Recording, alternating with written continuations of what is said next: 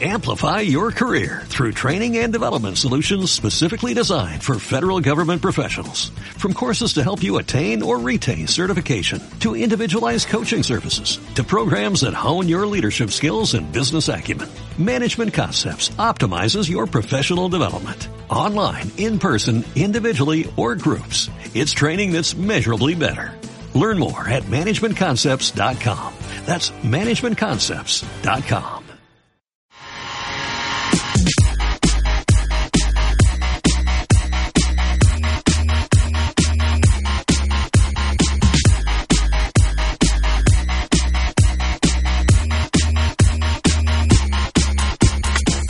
Muy buenas amigos, amigas. La nueva generación de videoconsolas domésticas, se puede decir hoy, con este programa especial, hoy 16 de abril, martes, que acaba de empezar. Enrique García, nos hemos saltado todas las programaciones, todos los calendarios que teníamos en Reconectados para hablar de este bombazo que es la primera confirmación oficial de que hay siguiente PlayStation y la primera información que teníamos, como decía, de lo que será la siguiente generación de consolas, ya que Xbox todavía oficialmente no se ha pronunciado. ¿Cómo estás?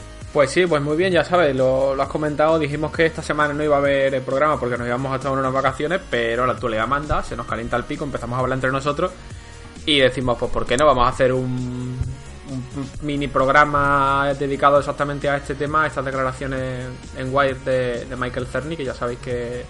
De Mark Cerny, perdón, que es uno de, De Mark los. Cerny, sí. Él es el ingeniero jefe, fue el ingeniero jefe de PlayStation 4, una de las figuras que, ha, que tra- lleva trabajando en Sony bastante tiempo, fue uno de los artífices de, del desarrollo conceptual de, de sagas como Crash Bandicoot y demás.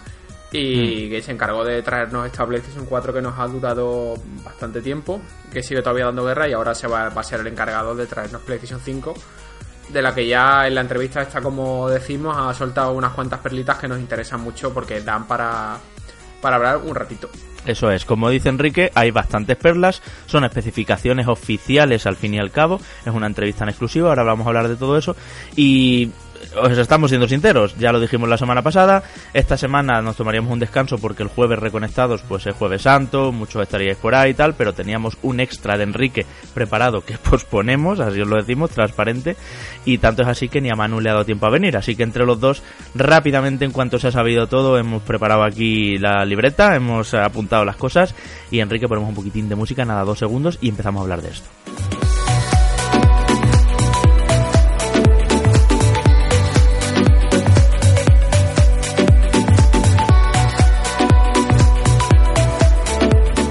Mark Cerny, entrevista en exclusiva a la revista Wired, como decía Enrique, un movimiento, compañero, que no es habitual. De hecho, eh, normalmente, siempre que hay especificaciones ya oficiales, es en ese gran acto de prensa en sentido más tradicional, escenario, teatro lleno, toda la prensa de todo el mundo. En el caso de PlayStation 4 fue en Nueva York, en aquel PlayStation Meeting.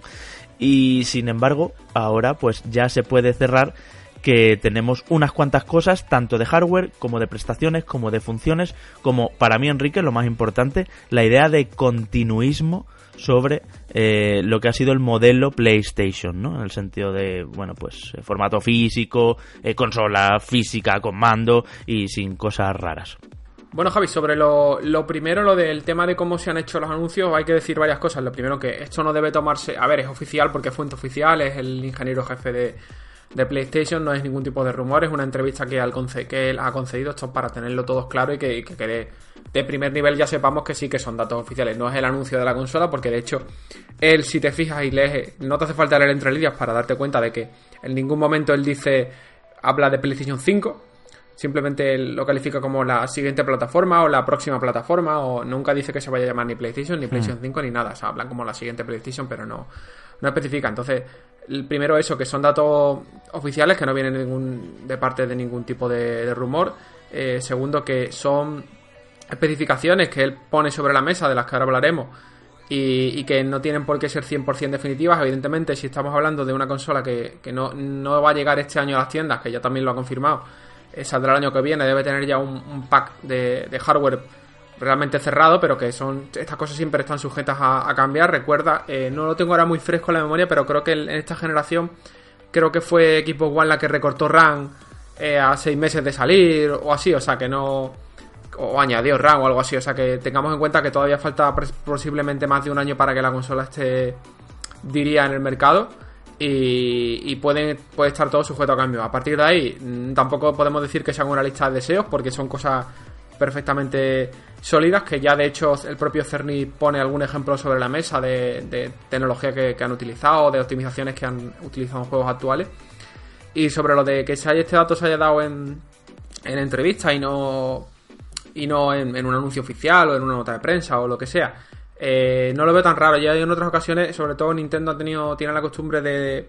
Recuerda con 3DS que también salió de. En cierto modo, no recuerdo si fue con el Wall Street Journal o con alguna de estas, con unas declaraciones de Iwata y demás. Eh, así que tampoco me parece tan extraño. Yo creo que es una buena forma de empezar a calentar el ambiente sobre todo de cara a lo que a lo que está por venir. Mm, yo te voy a discrepar, Enrique. A mí me parece que son eh, las, las píldoras que ha dado son lo suficientemente fuertes como para eh, organizar todo un show. Quiero decir, de Google Stadia no te creas que sabemos mucho más. No, que va, que va.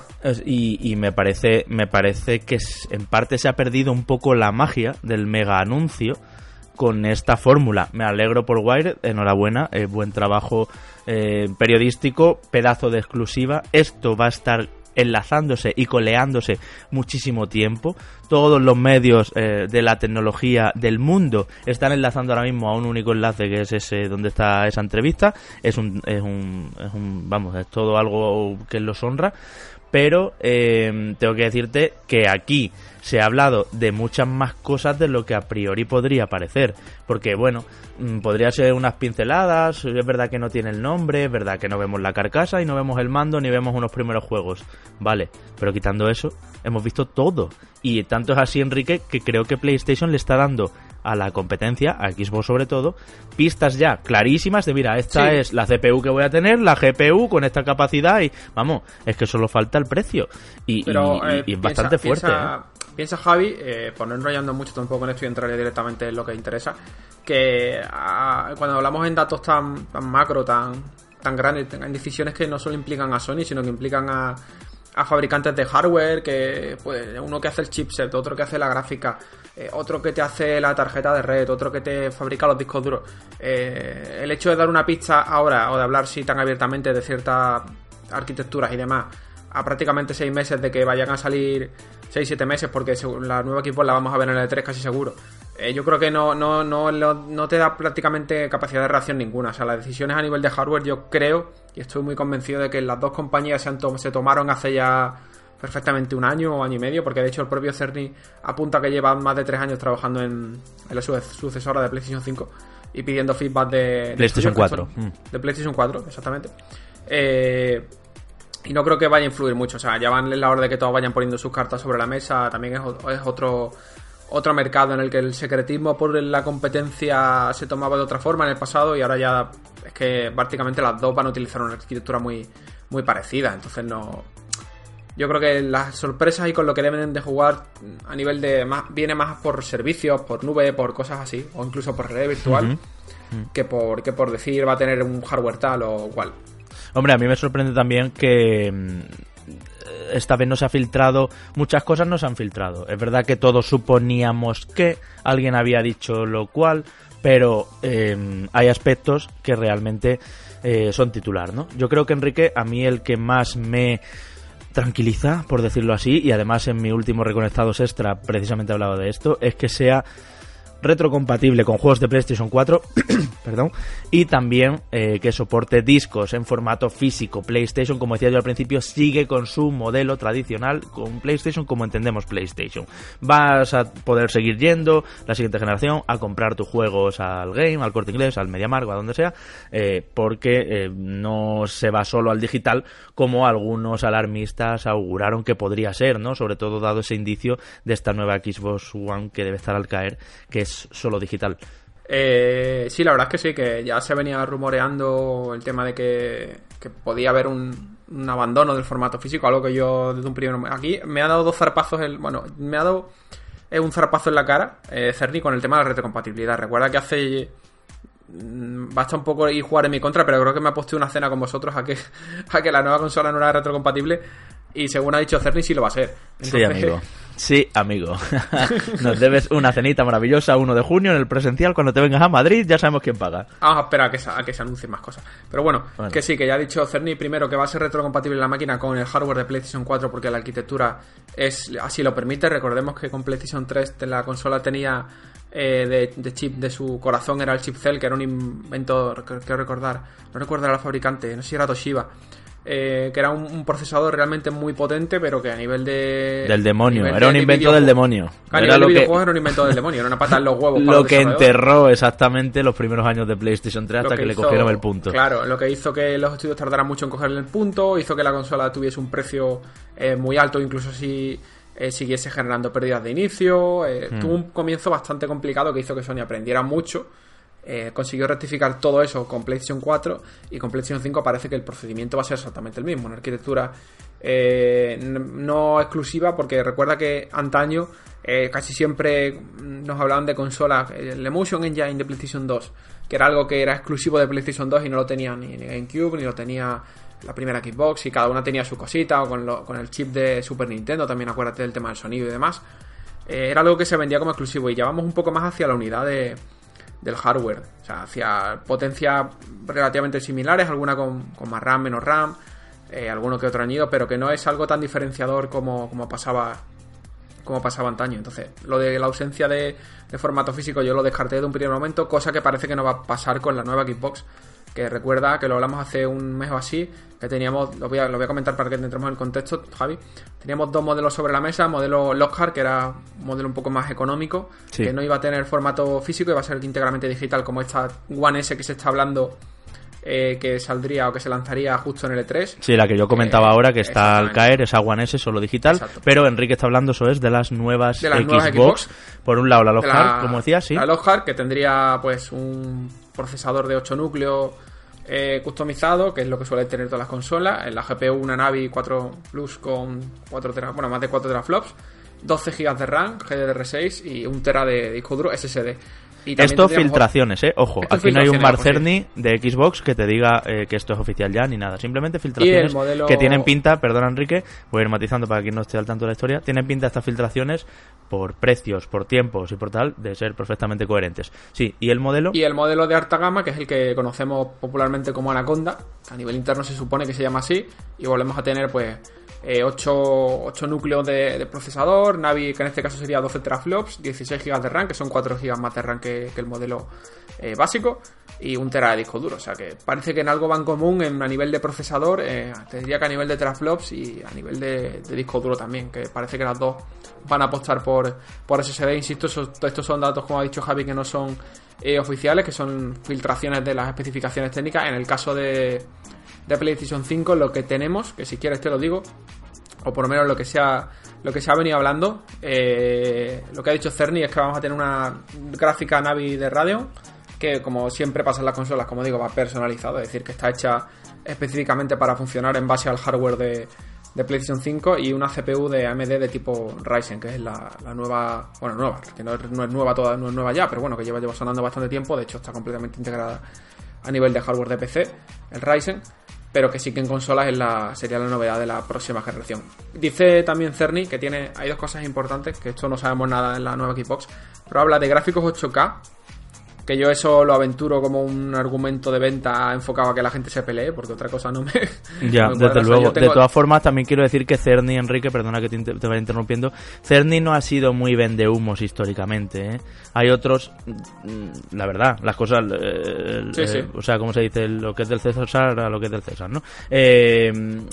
normalmente en sus entrevistas siempre has si, tú revisas entrevistas que hizo con el PlayStation 4, que también fue el, eh, el, gran arquitecto y cara visible en los medios y demás de cuestiones técnicas y el que incluso lo vimos sobre el escenario de las conferencias de PlayStation, Em, no ha sido demasiado vendemotos y, y, se han confirmado al final las cosas que él decía de PlayStation 4.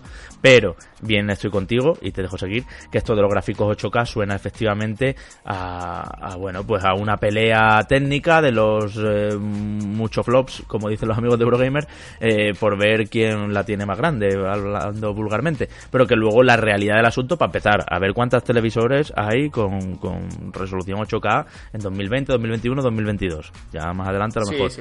y luego y luego a ver qué juegos lo soportan porque PlayStation 4 eh, Pro también soportaba mm, como con muchísima naturalidad 4K y al final son dos juegos los que tienen 4K nativo.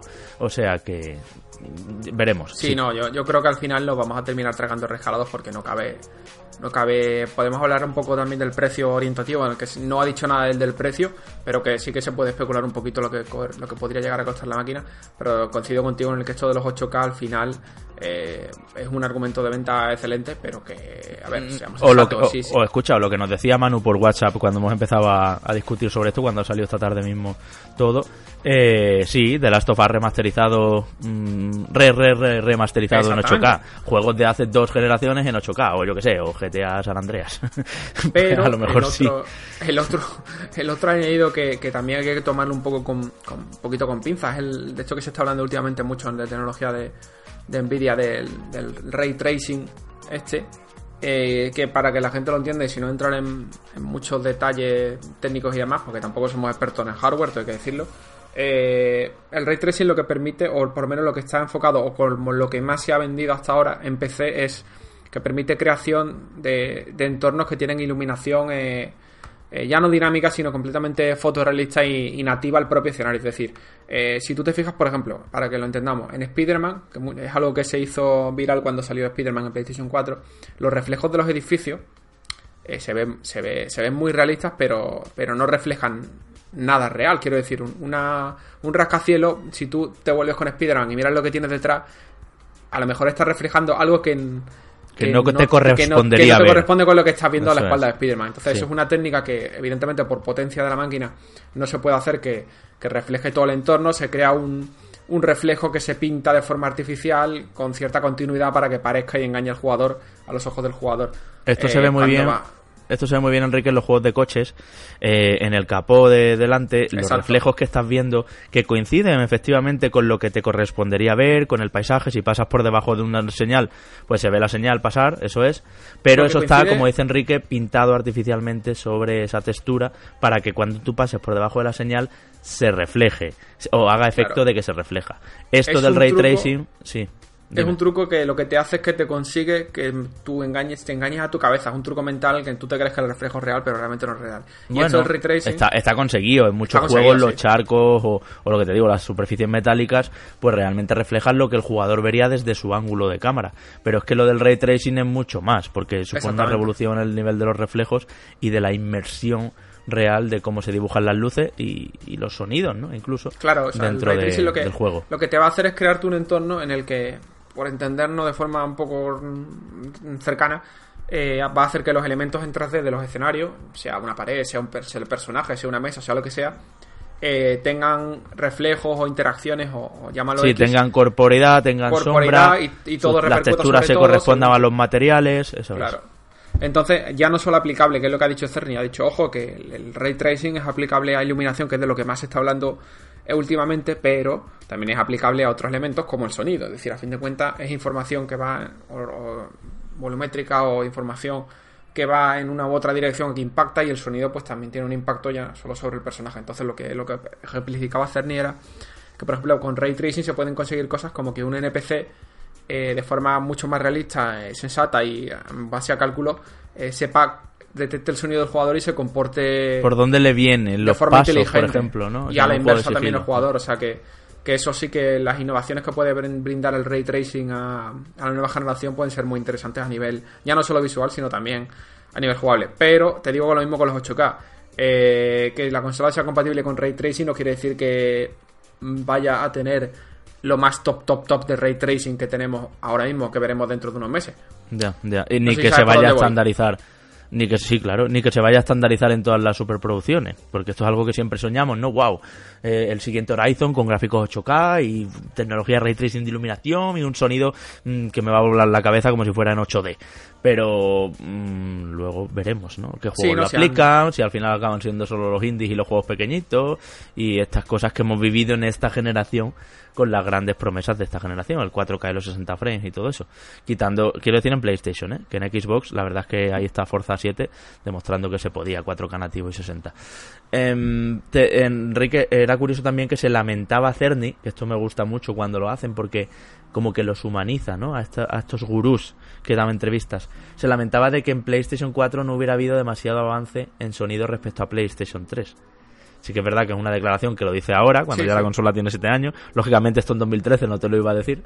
Pero siempre está bien, les da un punto honesto y me parece bien. Yo tengo que decir, y me lo vais a notar también, que Cerny me cae bastante bien. Siempre que he coincidido con él en el E3, vamos, Sergi si estuviera aquí puede dar fe. Nos ha atendido muy bien, nos ha atendido entrevistas en pasillos y donde hemos querido sin nada pactado, algo muy muy raro en PlayStation porque hay que dejarlo todo muy cerradito, todas las citas y todo pero ha sido un tío siempre muy cercano y como muy de bajarse al suelo, remangarse y ponerse con los programadores, que por eso sabe tanto y por eso comunica bien también, yo creo, porque conoce el producto, no es un producer eh, de los típicos, ¿no? Que, no, no se han puesto a programar en su vida. Pues sí, y aparte, aparte de esto, por seguir adelantando datos, ya hemos hablado de la retrocompatibilidad con, con PlayStation 4. Habla de retrocompatibilidad con PlayStation 4, ojo, esto es importante, no dice en ningún momento retrocompatibilidad con PlayStation 3 ni nada de eso. Eh, sí que deja caer y lo que pasa que no entra en detalles con el tema de, de, la nube. El uso de la nube dice que PlayStation, bueno, Sony en este caso, y PlayStation han sido compañías pioneras en, el uso de la nube para el gaming, y es cierto, porque compraron Gaikai hace la tira de años y demás. Lleva un montón de años PlayStation Now en otros mercados. Y, abre, abre la puerta con absoluta libertad a que esto continúe con PlayStation 5 y que no me cabe la menor duda que así va a ser a muchos niveles. Entiendo que con retrocompatibilidad de... También lo de la retrocompatibilidad no se sabe cómo va a funcionar, si con disco lo metes y te lo lee limpio, lo tienes que instalar y tal, como funciona ahora mismo en Play 4, o si va a ser algo así como Xbox One hace con los de Xbox 360, ¿no? Supongo que será como, como funciona con Xbox 360 y Xbox One, que detecta el código, te lo descarga y a partir de ahí lo... lo, ¿Y nos lo, remasterizará como la Xbox One con los de 360? Hombre, supongo que se beneficiará de alguna cosa. Sería absurdo que teniendo el hardware que tiene la consola y teniendo la competencia que ya hizo eso la generación pasada, no, no lo hagan ahora.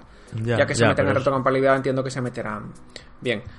Aparte de esto, ya lo hemos dicho, contará con soporte físico para juegos, lo cual es una notición que no solo tranquiliza a los amantes de lo físico, como yo, sino que tranquiliza también a las tiendas que estaban un poquito acojonaditas con el tema de ¿y ahora qué pasa si no tiene formato físico y no tenemos que vender? Por otro lado, Enrique, esto no sé si te pasa como a mí, mm, sé que no está bien lo que voy a decir, pero me pasa un poco, lo siento, lo reconozco.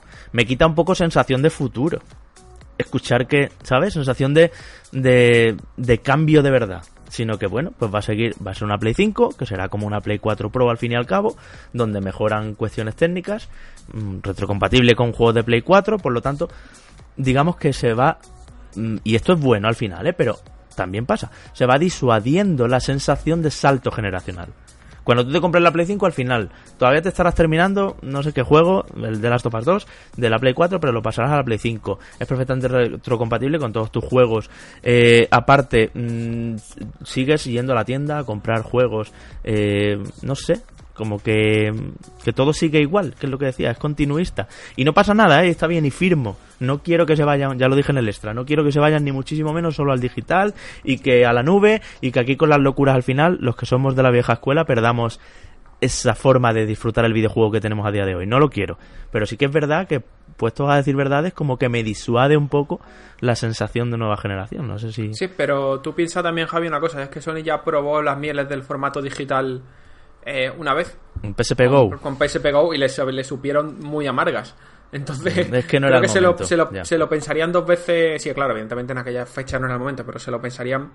Se lo van a pensar muy mucho antes de dar el salto y yo creo que las dos van a jugar con la misma norma. No me, no me extrañaría ver una Xbox nueva con formato solo digital, que pueden funcionar muy bien en mercados eh, como el americano, pero tiene que haber su consola, su consola stand, su consola con, con soporte físico estándar todavía. O sea, dentro de hmm. 5, 6, 7, 8 años ya hablaremos, pero todavía no es el momento. Pero que cambiar de consola Enrique va a ser como cambiar de móvil. Vamos a ir asumiendo que esto va a ser así, porque hasta el PlayStation VR, y esto es otra compatibilidad que me alegra, por supuesto, no quiero aparcarlo todo en un cajón ya cuando cambie de consola, eh, hasta el casco de realidad virtual es compatible con la nueva generación de consolas de Sony, que no se sabe ni siquiera si van a seguir siendo PlayStation, aunque creo que poco debate hay de que va a se va a llamar PlayStation 5. De hecho, yo no me cabe la menor duda que va a ser no hay ninguna duda, sí. Lo de VR, por cierto, él comenta, él dice que el actual modelo de PlayStation VR va a ser completamente compatible con PlayStation 5, lo cual encaja con la retrocompatibilidad de juegos de PlayStation 4. Hmm. Pero dice que también hay una nueva experiencia de realidad virtual de la que todavía no pueden hablar Que será, yo, yo me imagino que será... Que, habla PlayStation VR 2. Sí, el tan deseado casco inalámbrico. Ya ha demostrado cuál es el que sale ahora, Oculus, HTC, no sé, eh, que es perfectamente viable eh, inalámbrico y esto creo que PlayStation VR lo necesita también. Y más PlayStation VR que está más concebido para jugarse pues en el televisor del salón, en experiencias familiares incluso a veces, con, pues, para ponérselo a la gente. Y para ponérselo a la gente no la puedes cablear como si fuera Robocop y que se desincronice y que todos los dramas que tiene ahora mismo el PlayStation VR, que tantas veces hemos dicho, desde aquí un abrazo a Manu, que seguro que le encantaría recordarlos.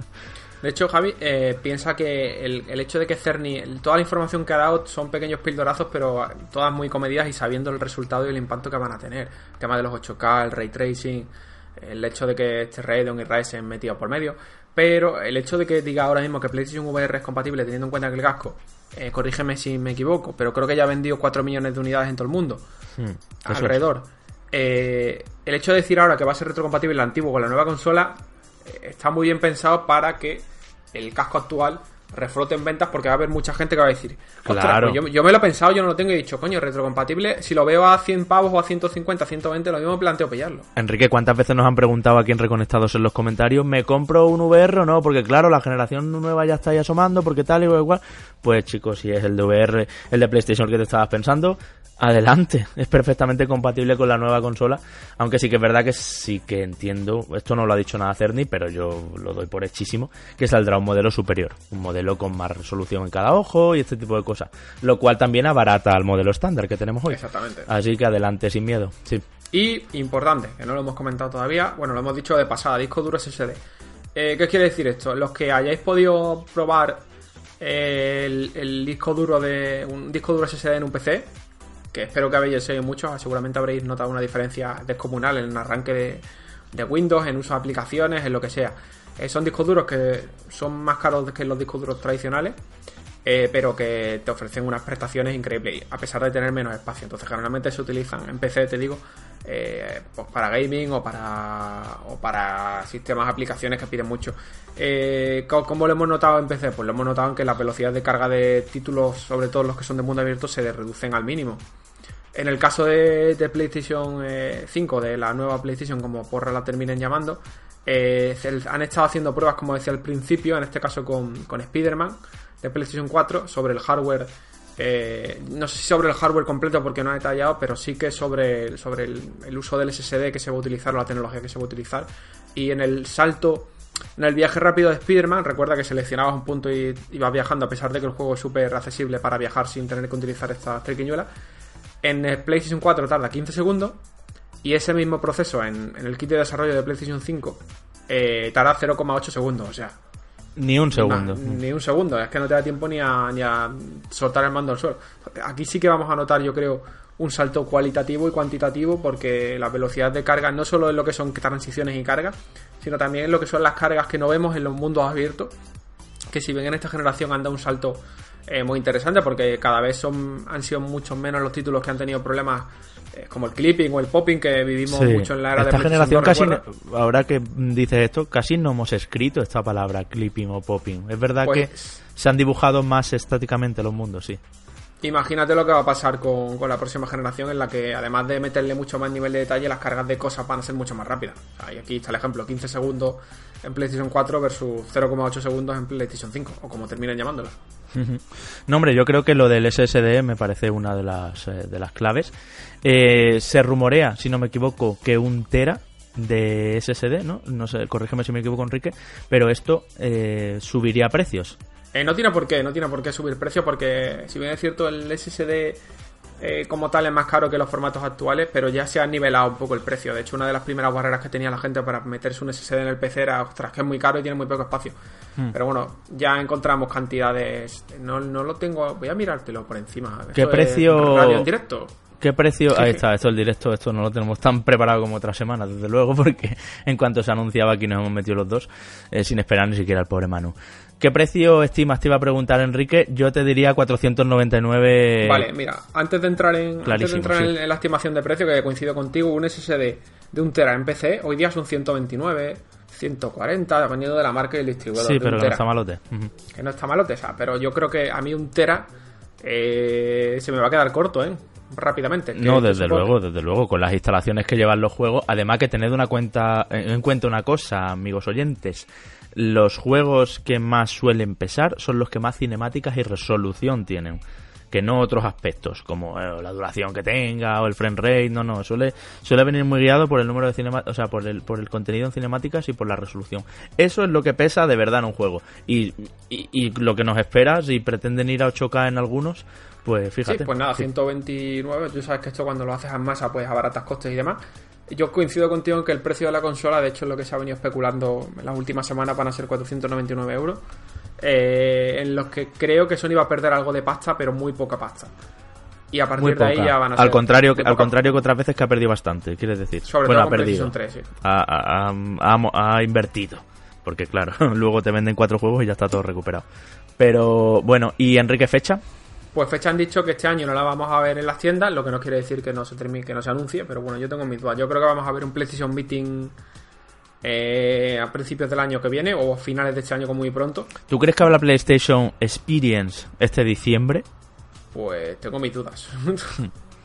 tengo mis dudas porque ya el, tienen todo el pescado vendido en PlayStation 4 prácticamente. Eh, lo que queda. Yo creo que, yo creo que no va a haber y se van a mantener con los State of Play. Con eso ya irán terminando de, de, poner el broche a la fecha de Ghost of Tsushima, de Last of Us 2, de Stranding yo creo que va a ser claramente intergeneracional que ahora hablamos de esto si te parece para cerrar. Em, pero yo creo que se van a mantener con los State of Play hasta, como tú dices, un PlayStation Meeting. Exacto. En enero o en febrero. Yo lo colocaría en febrero, haciendo el paralelismo con el año, con lo que pasó con PlayStation 4 y el lanzamiento, pues septiembre, octubre, creo. O sea, no, no, me, no creo que vayan a sacarla antes. Yo creo que va a depender un poco también de, de lo que haga Microsoft, lo que hagan los de Redmond mm. eh, con la consola que ellos tienen, o yo por lo menos tengo muy claro de que en el E3 es cuando la vamos a ver, salvo la, nueva Xbox, ¿no? Hmm. Nueva Xbox y, yo no descartaría que a lo mejor llegue, quizás se adelante mucho, mucho, mucho, mucho y se lance a finales de año. No creo. No creo. Hay un dato, hay un dato muy curioso que de hecho entre bromas lo decía yo el otro día, eh, hablando con vosotros, y es que Randy Pitchford de Gearbox hmm. puso una encuesta en la que decía dónde vas a jugar Borderlands 4, en PlayStation 4, en Xbox One, en PC o, en otras. Hmm. Y es como, señor Randy Pitchford, ¿a qué se refiere con otras? Pues a qué se va a referir ya, pero bueno, a que cuando salgan estará Borderlands 3 en el mercado. Lógicamente yo no creo que, que para septiembre, octubre vaya a estar la nueva generación aquí. El, propio, el propio Cerny ha dejado caer que, que, va a haber mucho juego intergeneracional, que posiblemente... Esto no lo ha dicho, pero yo creo que The Stranding va a ser proyecto intergeneracional también, o sea que no, no me cabe la menor duda que además de juegos eh, pues exclusivos o de apertura de lanzamiento, como se ha venido rumoreando en el caso de, por ejemplo, el nuevo Horizon. Eh, que eso sí que, como me pongan el Horizon en el lanzamiento en PlayStation 5, vamos, voy de cabeza por la consola. El nuevo, quieres decir. El nuevo, sí, sí, el Horizon. Pero ver, tú vas a ir de cabeza por la nueva consola, esta, la otra y todas, porque para eso trabajas en esto. así que, así que eso, que seguramente veremos pues de Last of Us remasterizado, de Stranding remasterizado. Si no son remasterizados, que sean lanzamientos simultáneos a la vez. En fin, que lanzamientos nuevos, nuevos, nuevos, no vaticino yo tener mucho, mucho, mucho, mucho. Desde luego será algo que, tardemos en, conocer. Yo estoy contigo en cuanto a las fechas. Se ha dicho, he leído por ahí que a lo mejor eh, a finales de este año ya se hace el anuncio porque a la Switch no le fue tan mal saliendo en marzo y demás. Y es verdad, no pasaría nada. De hecho, PlayStation 3 en Europa salió en marzo también, un 26 de marzo si no me equivoco, que me la compré día 1. Em, y no pasa nada por salir en marzo, eso no quiere decir, es una buena forma de ir precalentando. Los early adopters que se llaman, los, los que somos unos fricazos de la tecnología y nos lo compramos todo en cuanto sale, la vamos pagando y luego en Navidad ya empieza como el, el mainstream, ¿no? El, el, llevar a la consola a público masivo y empezar con los, con los exclusivos bombazos. Pero yo creo que, como tú dices, Enrique, todo huele mucho a que se está repitiendo la estrategia de PlayStation 4 desde que Mark Cerny esté dando pildorazos ya, desde cómo está concebida la máquina y lo que nos queda ahora por conocer, más allá del hardware y de algunas prestaciones, es funciones. Cuando se, cuando se presentó PlayStation 4, el botón Share nos parecía una cosa de otro mundo y mm, de verdad voy a querer compartir clips en redes sociales de mi partida y ahora nos parece lo más frecuente del mundo, ¿no? Entonces, eh, todas estas cosas es lo que yo lo que yo quiero ver ya. las novedades en ese sentido y de herramientas útiles, no centro multimedia, sino cosas de verdad, pues como el Share Play, que ha servido a mucha gente para pasarle el mando virtualmente a alguien online, o, el Remote Play que nos ha servido, en sigo hablando de PlayStation porque es a lo que estamos hoy, ¿vale?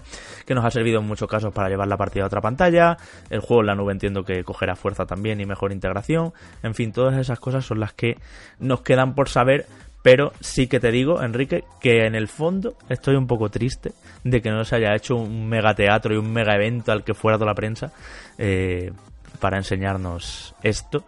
Y haya sido con una entrevista así un poco, bueno, que una súper entrevista, pero que, bueno, que no sé, un poco me parece mm, improvisada, como muy precipitada quizás, porque, porque no querían que, se filtrara nada y han dicho, mira, para que lo filtréis lo decimos nosotros. aquí está, lo pongo todo pues sobre la mesa. No, no, te, no, te, extrañaría que a lo mejor White se haya enterado de, de todo el percal de PlayStation 5 le haya dicho a Sony, oye, tengo todo esto, y Sony le ha dicho... ¿Qué hago? ¿Lo saco como...? Y, ya, y Sony ha dicho, pues mira, para que lo filtres, vete con Barcerni a tomar un café. Hay, hay, hay, un, hay un precedente, aquí los oyentes me podrán apuntar, eh, que hay un precedente con One X, hmm. que si recuerdas fue Digital Foundry a través de Eurogamer la que sacó todos los detalles oficiales de la consola hablando con Microsoft. Oficial, ¿no? Así, tipo esto. sí, exactamente, con entrevistas comparativas de hardware y todo. O sea, que pudo ser, puede ser que de repente pues los amigos de, de Wired se hayan enterado de, todo lo que iba el asunto a nivel de hardware y se lo han dicho Sony y se han dicho, espera, espera, espera, vamos a hacerlo medianamente bien. Este, como diría Sergi, ¿nos echamos un café? ¿Nos echamos un café? nos echamos un café y, te lo cuenta Don Cerny. En fin, Enrique, ¿algo más que creas que debamos aportar en esta tarde de martes de Semana Santa? No he escuchado ningún paso por ahí por tu ventana, menos mal, hombre. No, no, lo tengo todo cerrado. todo cerradito ahí a Calicante. En fin. Eh, sí, decirte que justo, mira tú qué casualidad, cuando sale, te revuelve, de, repente todo el mundo habla de PlayStation 5, todo se, PlayStation 5 se vuelve trending topic. Sí. Y bla, bla, bla, bla, bla, bla. Microsoft anuncia que su conferencia de E3 será el 9 de junio. ay, ay, ha dicho, eh. Para que luego digamos que, que no hay competencia, ¿no? La sigue habiendo un poquito, ¿eh?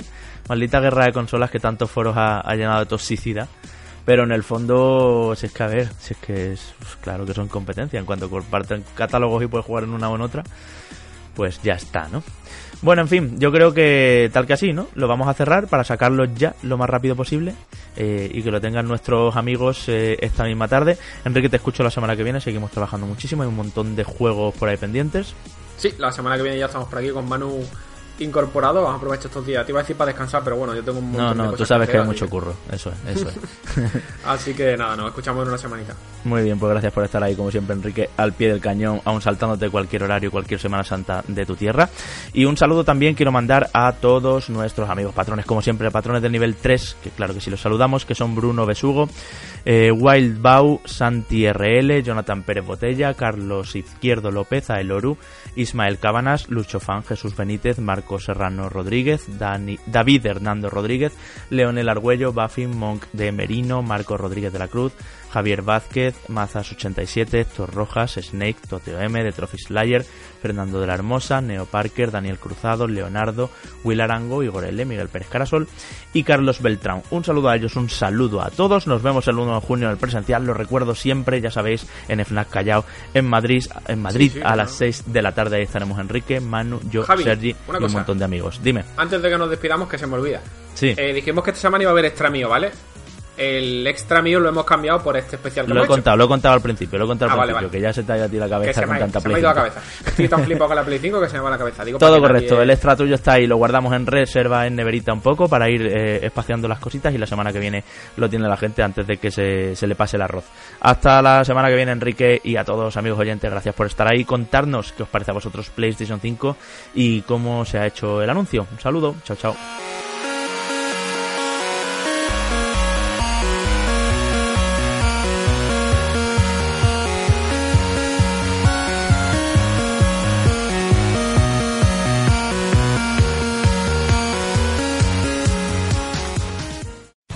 Amplify your career through training and development solutions specifically designed for federal government professionals. From courses to help you attain or retain certification, to individualized coaching services, to programs that hone your leadership skills and business acumen, Management Concepts optimizes your professional development. Online, in person, individually, or groups. It's training that's measurably better. Learn more at managementconcepts.com. That's managementconcepts.com.